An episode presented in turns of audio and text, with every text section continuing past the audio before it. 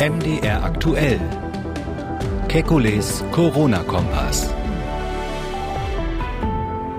Auch in dieser Folge sprechen wir über den Sinn und Unsinn von Ausgangssperren. Es geht um konkrete Maßnahmen, die jeder Einzelne treffen kann, um eben diese zu verhindern. Dann werden uns die Aussagen von Dr. Wodak noch einmal beschäftigen, die seit Tagen vermehrt durchs Netz geistern und stark geteilt werden. Und wir wollen wissen, warum die Bundesregierung große Mengen Malaria-Prophylaxe bestellt und was das eigentlich bringen soll.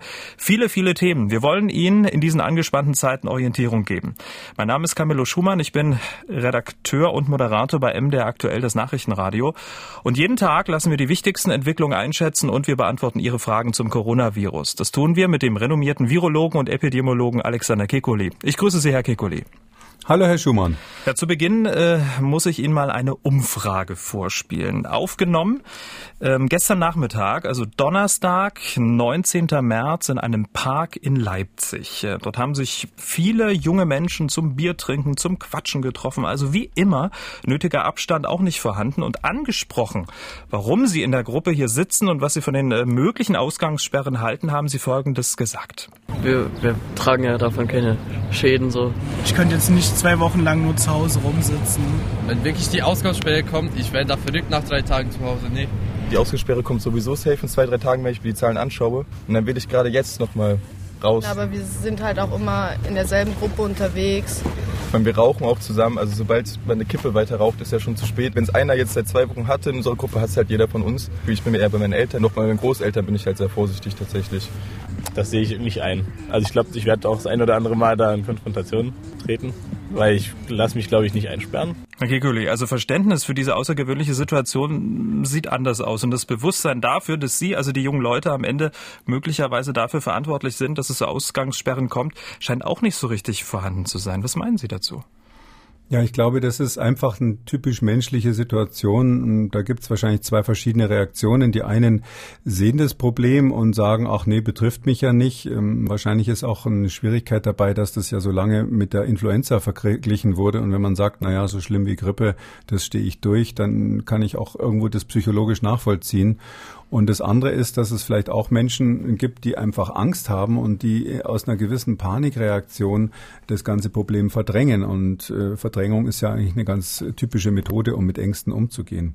Man kann nur sagen, wir sind da wirklich in einer ernsten Situation, weil wir in Deutschland ähm, jetzt ähm, einfach die letzten Tage in eine exponentielle Phase gewachsen sind. Wir sind hineingegangen in eine Zeit, wo das Virus sich, die Infektionen sich alle zwei bis drei Tage verdoppeln.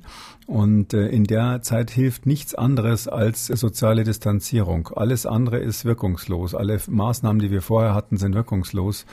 Und wenn ich jetzt mal so an die Menschen, die glauben, dass sie selber da nicht betroffen sind, äh, mich richten darf, äh, man muss sich ja auch vorstellen, morgen kommst du vielleicht mit dem Auto, fährst du mit dem Auto in den Graben und brichst dir den Fuß, ja, und dann muss man mit so einem ganz trivialen Problem ja auch ins Krankenhaus. Und da ist es vielleicht ganz ähm, heilsam, sich mal die Bilder aus Italien anzuschauen, äh, wie da die Gänge da aussehen und die Menschen auf den, auf den Fluren wirklich sterben und auch die Infektionsgefahr im Krankenhaus enorm ist. Mm, und dann kann es natürlich auch jemanden, der sonst völlig gesund ist, passieren, dass er mit einer normalen Wunde, was weiß ich, ein Motorradfahrer ist verunglückt, äh, dann kann der wirklich äh, an seiner harmlosen Verletzung sterben, weil er nicht richtig behandelt wird im Krankenhaus. Also dass das ganze System extrem belastet ist und ich glaube, da müssen wir wirklich zusammenhalten. Kanzleramtschef Helge Braun, der hat auch gesagt, das Verhalten der Menschen an diesem Wochenende wird die Entscheidung über Ausgangssperren beeinflussen. Also die Bundesregierung, die schaut jetzt ganz genau hin, wie die Menschen sich an diesem Wochenende verhalten. Einer hat schon äh, ja, genug beobachtet, das ist Markus Söder. Er prescht jetzt vor und hat heute weitreichende Ausgangsbeschränkungen und zwar für ganz Bayern beschlossen, allerdings mit Einschränkungen.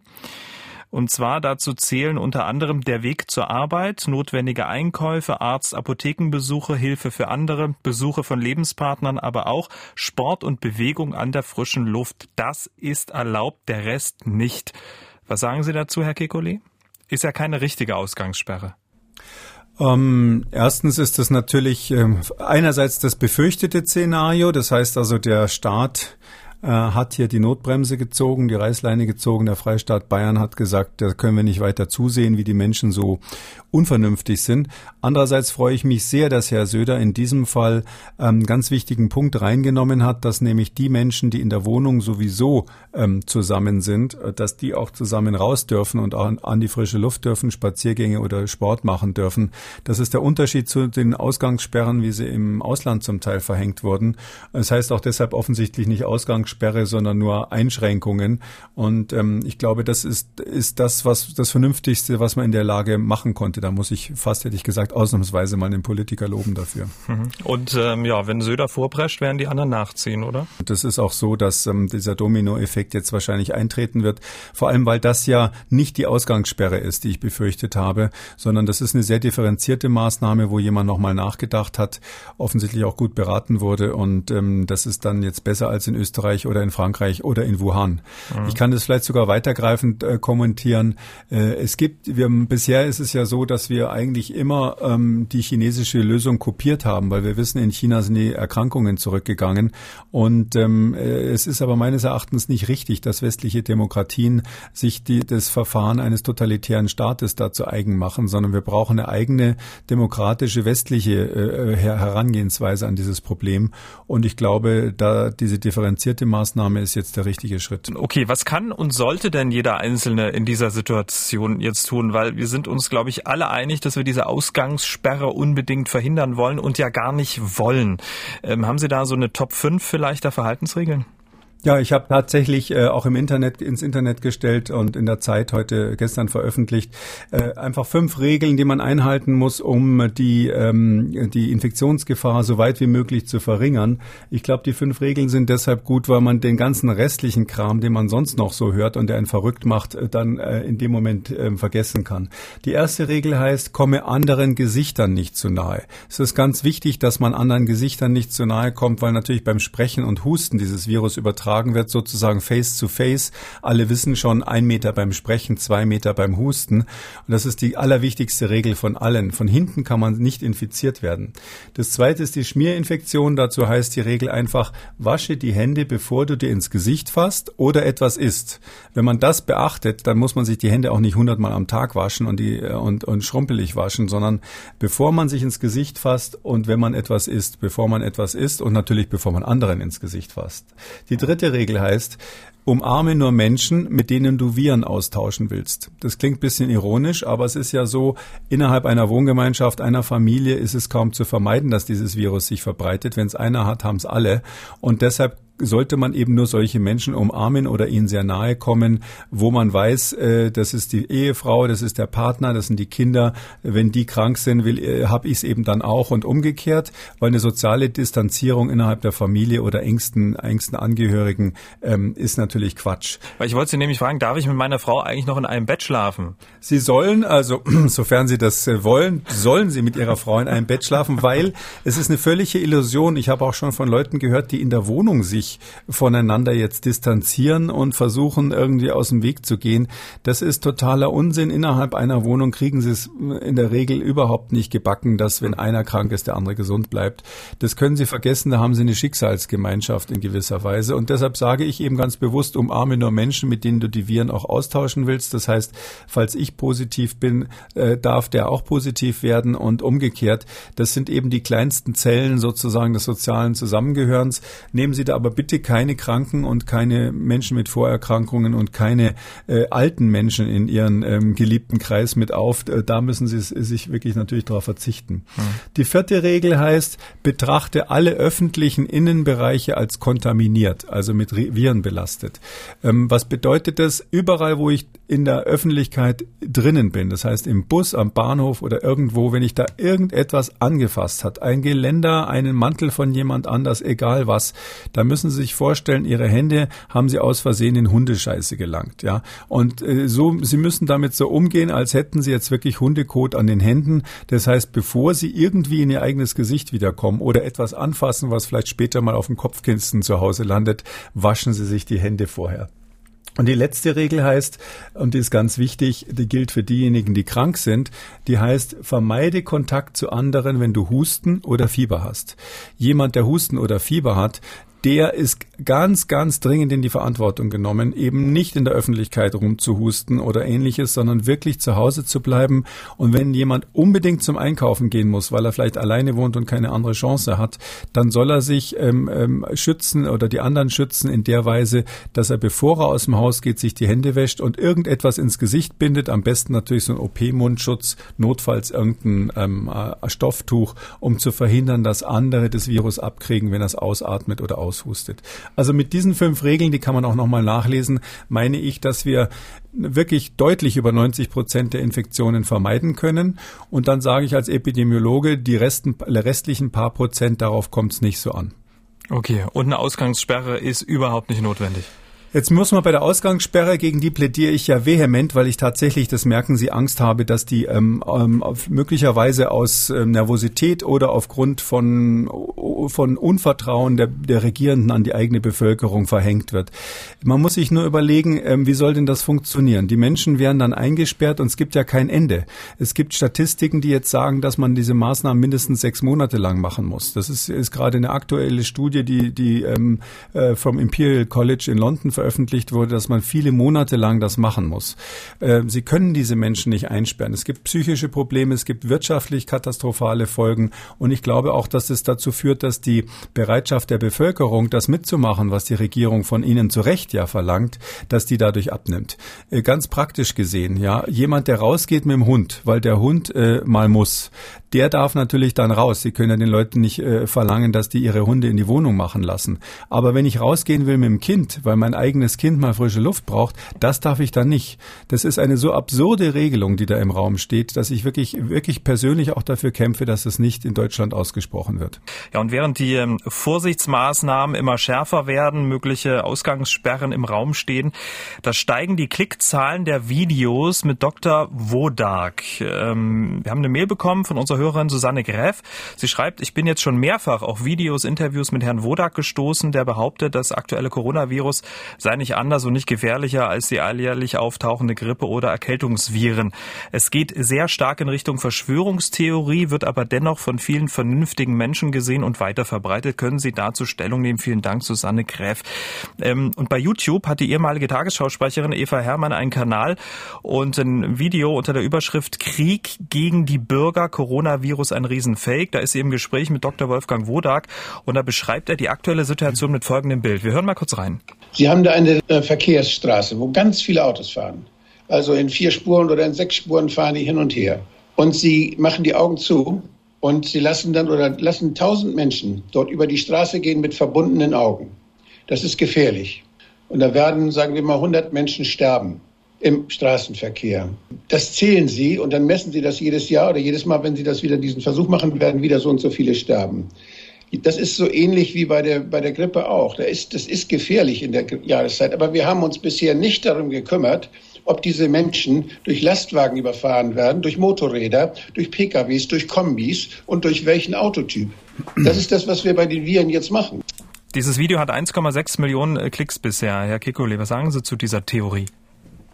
Ja, das ist natürlich eine Katastrophe. Wir haben in allen Lagen, wo die Menschen psychisch angespannt sind, natürlich eine Tendenz, dass man sich zu irgendwelchen scheinparer wissenschaftlichen ähm, äh, Äußerungen ähm, äh, hingezogen fühlt. Ähm, der Vergleich mit der Grippe ist deshalb gefährlich, weil dieses äh, neue Virus oder diese Covid-19-Erkrankungen viel gefährlicher ist. Das haben wir ja schon ein paar Mal gesagt. Es können auch Menschen im mittleren Lebensalter einfach dran sterben. Und bei alten Menschen, ich sage mal 70 plus, haben wir in Italien zum Teil Sterberaten bei sieben Prozent. Das ist enorm viel. Und da jeden Toten muss man sich vorstellen, sind ja mindestens zehn bis zwanzig weitere, die auf der Intensivstation äh, sind und die Krankenhäuser natürlich enorm belasten. Das, der Vergleich mit der Grippe ist kompletter Unsinn. Aus Sicht des Bundesgesundheitsministers hätte ich jetzt das Gefühl, ich werde die Geister nicht mehr los, die ich rief, weil natürlich die Bundesregierung ähm, mit ihren Beratern monatelang durchs Land gezogen hat und gezogen ist und gesagt hat, die Grippe sei genauso gefährlich oder vielleicht sogar noch schlimmer. Ähm, das muss man jetzt korrigieren. Das ist einfach nicht so, sonst würden wir ja auch diese Maßnahmen hier nicht ergreifen. Und ich kann nur dazu plädieren, ähm, bei äh, diese, diese Quellen im Internet, das ist, da gibt so viel Unsinn, der da verbreitet wird und der Herr Wodak liegt einfach falsch. Ähm, und seine Theorie ist ja, äh, je mehr auf je mehr Viren man testet, desto mehr findet man auch. Und ähm, das ist eigentlich völlig logisch, weil wenn man weniger testet, dann findet man auch weniger. Das ist so ein bisschen so seine Theorie. Ja, die Theorie, die er hat, ist ja die, dass er sagt, ähm, das ist ein neuer Test und das ist ein Virus, das ist vielleicht gar nicht so neu, weil ähnliche Coronaviren gab es schon immer. Und genau. wenn man darauf nicht testen würde, dann wären wir gar nicht so aufgeregt. Ja. Es ist natürlich so, da sind mehrere Sachen falsch dran. Das Wichtigste, was falsch ist, dieser Test Test testet ja ein komplett neues Virus und da sind die Tests schon gut genug, auch wenn Herr Wodak das bezweifelt.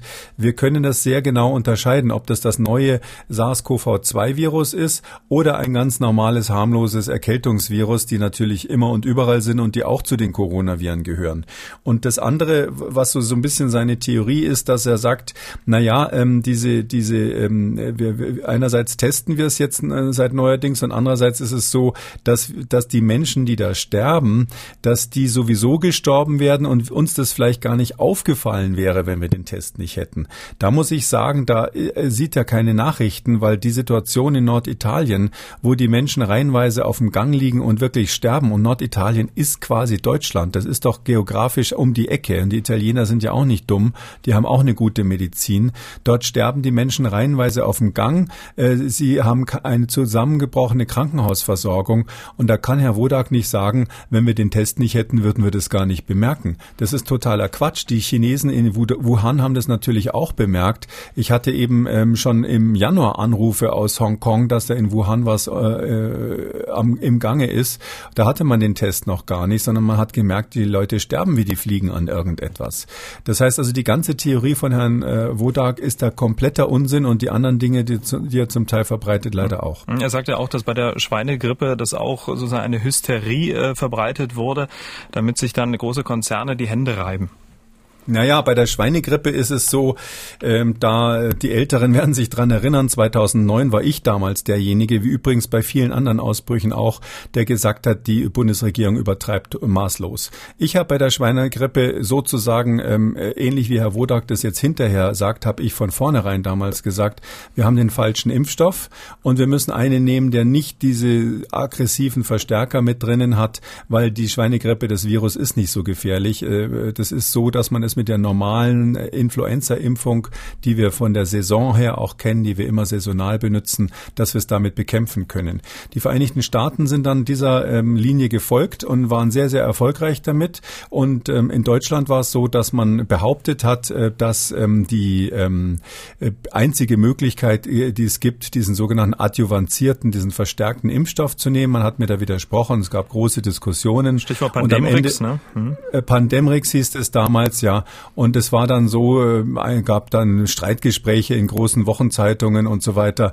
Und am Ende war es ja so, das wissen äh, die Menschen in Mitteldeutschland vielleicht noch, dass in Magdeburg dann in der Müllverbrennungsanlage der ganze für irres Geld gekaufte Impfstoff gelandet ist, weil es eben der falsche Impfstoff war. Hm. Das heißt, der Wodak hat natürlich recht. Damals bei der Schweinegrippe ist viel falsch gemacht worden. Aber glauben Sie es mir, als jemand, der bis jetzt bei jedem Ausbruch auf der Bremse gestanden hat, sage ich diesmal, wir müssen was tun. Und das heißt, also auch, dass die Bevölkerung jetzt diese zwei, drei Wochen, die jetzt hier eine soziale Distanzierung in extremem Ausmaß möglich, äh, notwendig ist, wirklich mitmachen soll. Hm, aber nicht, dass sich sozusagen dieses, äh, dieser, dieses Problem um Pandemrix sozusagen wiederholt, weil aktuell ist es ja so, dass äh, an einem Impfstoff geforscht wird und es gibt ja Hinweise, dass jetzt die Verfahren äh, beschleunigt werden sollen, dass die Behörden das deutlich äh, beschleunigen sollen, damit eben schnell ein Impfstoff kommt. Also wie groß schätzen Sie die Gefahr ein, dass sich Pandemrix wiederholt jetzt bei Corona? Äh, das wird sich nicht wiederholen, weil bei Pandemrix war die besondere Situation, dieser Impfstoff war vorher schon definiert worden. Man hat sich vorher genau überlegt, wie der aussehen soll und hat dann einfach nur auf Start gedrückt, statt nochmal nachzudenken. Ähm, hier ist die Situation anders, da müssen wir den Impfstoff komplett neu erfinden. Und ähm, da gibt's verschiedene Ansätze. Und äh, das Wichtigste bei diesem Impfstoff ist leider, wie bei allen Impfstoffen, dass der eben, bevor er auf für Millionen von Menschen eingesetzt wird, ähm, auf seine Sicherheit getestet werden muss.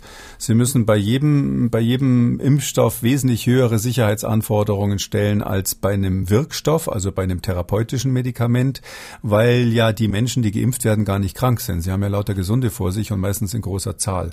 Und deshalb wird es eine Weile dauern, bis wir den bekommen, aber ich sehe jetzt nicht die Gefahr, dass sich da irgendein Szenario wiederholt.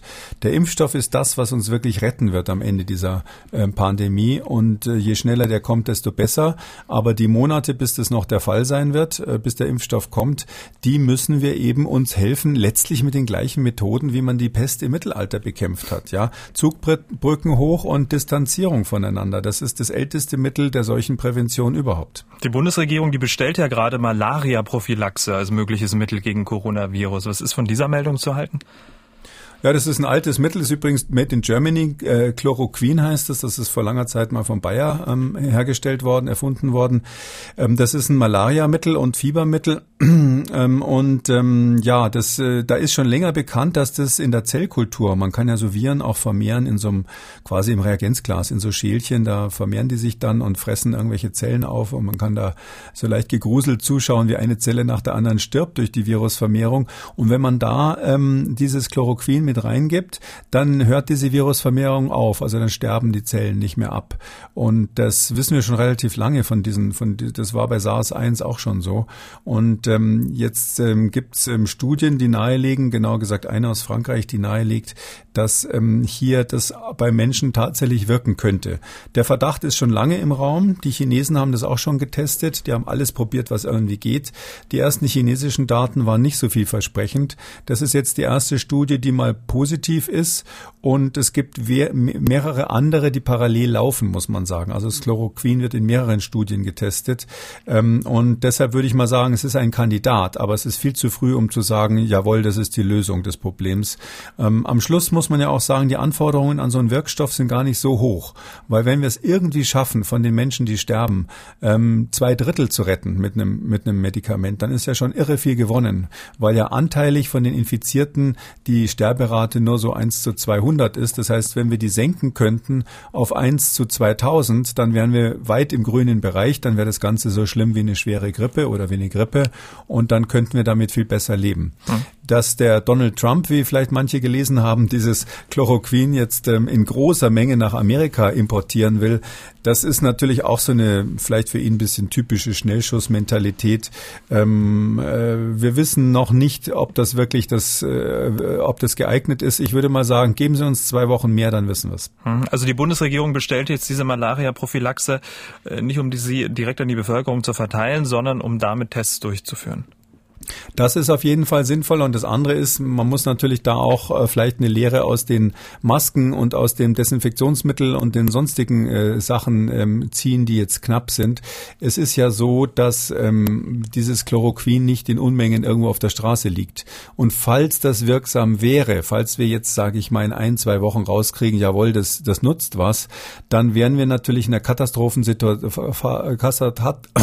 falls es wirksam wäre und wenn wir in ein, zwei Wochen Wochen rauskriegen, das nutzt was, dann wäre es natürlich katastrophal, wenn wir zu dem Zeitpunkt gar nicht mehr rankommen, weil es andere weggekauft haben. Dann an dieser Stelle die Schnellfragerunde, Herr Kekuli. Sie wissen Bescheid, schnelle Frage und von Ihnen eine schnelle Antwort. Hashtag Frag Kekuli. Basti Hager schreibt, warum ist die Verteilung der Infektionen aktuell ca. 99 Prozent auf der Nordhalbkugel, nur ein Prozent Südhalbkugel? Spielt der saisonale Effekt doch eine sehr starke Rolle? Ja, der saisonale Effekt spielt hier meines Erachtens auf jeden Fall eine Rolle. Ähm, das ist so, dass es ähm, einige Fachleute gibt, die in der, die kürzlich das be, bezweifelt haben, ob wir im Sommer da eine saisonale Delle bekommen bei der bei der pandemischen Ausbreitung. Das sehe ich nicht so, weil alle Coronaviren wirklich und sowohl von ihren viro virologischen Eigenschaften als auch von der vom Übertragungsweg äh, darauf angewiesen sind, dass es so ein bisschen winterliche Stimmung ist. Und äh, leider ist zu befürchten, dass auf der in der südlichen Hemisphäre, jedenfalls dort in den gemäßigten Klimazonen, dass dort das Virus dann zeitversetzt auftreten wird, wenn es dort Winter wird. Okay, ähm, was bedeutet das jetzt für unseren Sommer oder wenn es dann wieder wärmer wird bei uns? Na, die Hoffnung ist eben, das ähm, ist, kann, formuliere ich ja schon seit längerem, die Hoffnung ist eben, dass ähm, es auf jeden Fall eine Abnahme der Übertragungsgeschwindigkeit gibt. Und wenn wir in diese Dynamik hinein auch noch sehr effektiv sind mit unseren Maßnahmen, dass wir eben soziale Distanzierung und so weiter machen, dann wären wir in der Situation, dass wir eigentlich den perfekten Zeitpunkt haben, um das Ganze einzufangen. Ich kann nicht garantieren, dass es funktioniert, aber das wäre zumindest, wenn man mal so sagen darf, ein, ein, eine eine Sollbruchstelle für diese äh, exponentielle Ausbreitung des Virus. Okay, also ein super Sommer wie die vergangenen zwei Jahre würden in diesem Jahr äh, perfekt. Das wäre perfekt, wünsche ich ja. mir sowieso, ja. Okay, na gut, da sind Sie nicht der Einzige, aber es gibt ganz viele, die das nicht wollen. Aber ich glaube, dieses Jahr wäre das vielleicht äh, der Gesundheit willen für uns allen vielleicht auch sehr, sehr gut. Unser Anrufbeantworter ist stark frequentiert. Herr Seller aus dem Harz hat angerufen. Wir hören mal kurz rein. Die Verbindung ist nicht die beste, aber die Frage ist sehr interessant. Ich hätte mal eine Frage zum statistischen Verlauf der Corona-Krise. Wir hören seit Tagen die Zahlen von Neuinfizierten. Meine Frage wäre, es wird ja auch von Genesungen berichtet. Äh, warum werden diese Zahlen nicht ebenfalls genannt? Genau, wir nennen immer die Neuinfektionen, aber die, die sozusagen ähm, Covid-19 überstanden haben, nicht. Wie ist denn da die Zahl und der Verlauf? Na, man kann so grob sagen, dass die aller, allermeisten in Deutschland ja die Krankheit überleben. Wir haben im Moment eine so niedrige Sterblichkeitsziffer, dass sogar Leute aus dem Ausland hier anrufen und wissen wollen, wie wir das machen. Ähm, und ähm, die alle anderen, die haben es natürlich überlebt. Und so grob gesagt kann man sagen, nach spätestens zwei Wochen ist man in der Regel nicht mehr ansteckend. Ähm, kommt natürlich auf den Krankheits Krankheitsverlauf an. Aber so die normale harmlose Krankheit ist nach zwei Wochen nicht mehr ansteckend und alle diese können sich dann quasi als genesen zählen. Das Problem, warum man das nicht so veröffentlicht in Deutschland, ähm, nicht so an die große Glocke hängt, ist, weil da ja die, die Dunkelziffer besonders groß ist. Das wären ja diejenigen, die vielleicht auch ganz leichte Verläufe hätten, die nie getestet wurden, die nie gemeldet wurden, die sind ja dann auch wieder gesund. Und deshalb ist diese Dunkelziffer da besonders groß, viel größer als bei den Schwerkranken. Hashtag Frag Kekuli. Wenn wir uns jetzt alle die Hände ständig waschen, wie lange überlebt das Virus eigentlich im Wasser? Ähm, das kommt sehr aufs Wasser an. Also wenn Sie im Labor so richtig schön präpariertes, leicht gesalzenes, sonst steriles Wasser nehmen, dann würde das Virus eine ganze Weile überleben. Wenn man es dann auch noch kühlt oder tieffriert, kann man das Wochen und Monate lang aufheben. Aber so normales Wasser, also ein Oberflächengewässer zum Beispiel beim Schwimmen oder ähnliches, da überlebt das Virus nur ganz, ganz kurz, wenige Stunden höchstens. Ines Kamp hat uns eine Mail geschrieben. Wenn es einen erwischt hat und man liegt zu Hause mit Fieber und trockenem Husten im Bett, was kann man tun oder ein einnehmen, um den Verlauf positiv zu beeinflussen? Sind zum Beispiel Hustenlöser ratsam?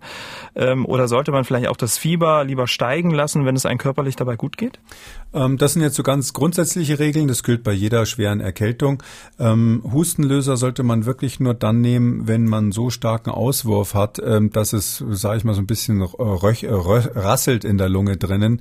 Äh, diese Erkrankung speziell zeichnet sich dadurch aus, dass der Husten äh, über weite Strecken ein trockener Husten ist. Da bringt der Hustenlöser nichts.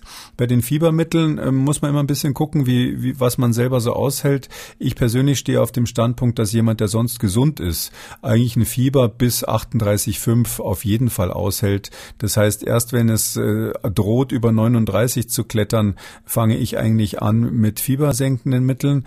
Bei dieser Erkrankung muss man natürlich ein bisschen aufpassen, dass man nicht zu viel Fiebersenker äh, äh, nimmt und dann übersieht, äh, dass sie sich vielleicht verschlimmert. Weil das Tückische bei dieser speziellen Infektion ist, die verläuft ja so, dass sie eigentlich bei allen am Anfang harmlos anfängt, nicht so schlagartig schlecht und ähm, dann meistens so nach fünf, sechs Tagen sich dann rapide verschlechtert bei denjenigen, die den schlechten Verlauf nehmen. Das heißt, man muss ein bisschen aufmerksam sein darauf, wird es jetzt wieder besser nach ein paar Tagen oder wird es immer schlechter, immer schlechter. Und das darf man dann nicht sozusagen übertünchen durch Fiebersenker, sondern da muss man aufmerksam sein und dann notfalls den Arzt anrufen. Mhm. Mm, wir haben eine Mail bekommen und zwar, da sehe ich jetzt gerade den Namen nicht, das ist aber egal. Mich würde die Meinung von Herrn Professor Kekoli zum Thema Spät- und Folgeschäden nach einer Covid-19-Erkrankung interessieren. Aktuell wird von Beobachtungen berichtet, dass auch schon mittelschwere Verläufe, also Lungenentzündung, eine eingeschränkte Lungenfunktion zur Folge haben kann. Wie ist das einzuordnen? Aber diese Daten sind noch nicht belastbar. Also es ist so, ja, ähm, nach dieser viralen Infektion, wenn man da einen Monat später nochmal ein, ein, ein sehr gutes, so eine Art Röntgenbild macht und genau nachschaut, dann sieht man, dass die Lunge so kleine Fibrosen hat, wie wir das nennen. Das heißt, sie ist strapaziert von der Erkrankung und strapaziert von dem vielen Husten. Ähm, wenn man das aber bei normalen Erkältungskrankheiten machen würde, in so großem Stil, wie es jetzt bei Covid-19 gemacht wird da wäre ich nicht so sicher, ob sie da nicht vielleicht auch das eine oder andere finden würden. Der Mensch hat ja doch eine große Heilungstendenz und ich bin da sehr zuversichtlich, dass einige Monate später man auch keine ähm, Reste mehr, keine Langzeitfolgen mehr findet äh, bei den aller, allermeisten Patienten. Das heißt, das würde ich jetzt mal nicht so hoch aufhängen. Ähm, ich würde davon ausgehen, dass die allermeisten ähm, folgenlos ausheilen, wenn sie keinen extrem schweren Verlauf hatten. Prima, damit sind wir am Ende unserer heutigen Folge und äh, Sie wissen, Herr Kikuli, ich entlasse Sie nicht, ohne eine ja positive Nachricht von Ihnen zu hören. Also irgendwas, das Hoffnung macht diesen. Na, heute habe ich wirklich was Positives und zwar habe ich heute, ja aus meiner Sicht, ich habe heute Morgen das Vergnügen gehabt, das darf ich auch sagen, mhm. mit äh, Sigmar Gabriel zu telefonieren im Zusammenhang mit einer Konferenz und der hat ähm, internationale Beziehungen aller Art und der hat gesagt, er geht fest davon aus, dass es in Deutschland keine flächendeckenden Ausgangssperren gibt. Ähm, das hat mich irgendwie sehr optimistisch gemacht. Okay, keine flächendeckenden, ne? aber einzelne. Damit meinte er bundesweit oder landesweit. Also wir haben ja jetzt nicht über Herrn Söder gesprochen. Das wusste er heute Morgen noch nicht. Vielen Dank für diese Ausgabe. Wiedersehen, Herr Schumann. In dieser Ausgabe fehlt Ihnen was, das Sie aber total interessiert, dann schreiben Sie uns MDR aktuell-podcast.mdr.de oder twittern Sie Ihre Frage unter dem Hashtag FragKekuli. Kekulis Corona-Kompass auch als ausführlichen Podcast auf mdraktuell.de, in der ARD Audiothek und überall, wo es Podcasts gibt. Ihnen gefällt dieser Podcast, dann freuen wir uns natürlich über eine nette Bewertung. Vielen Dank an dieser Stelle. MDR aktuell. Kekules Corona-Kompass.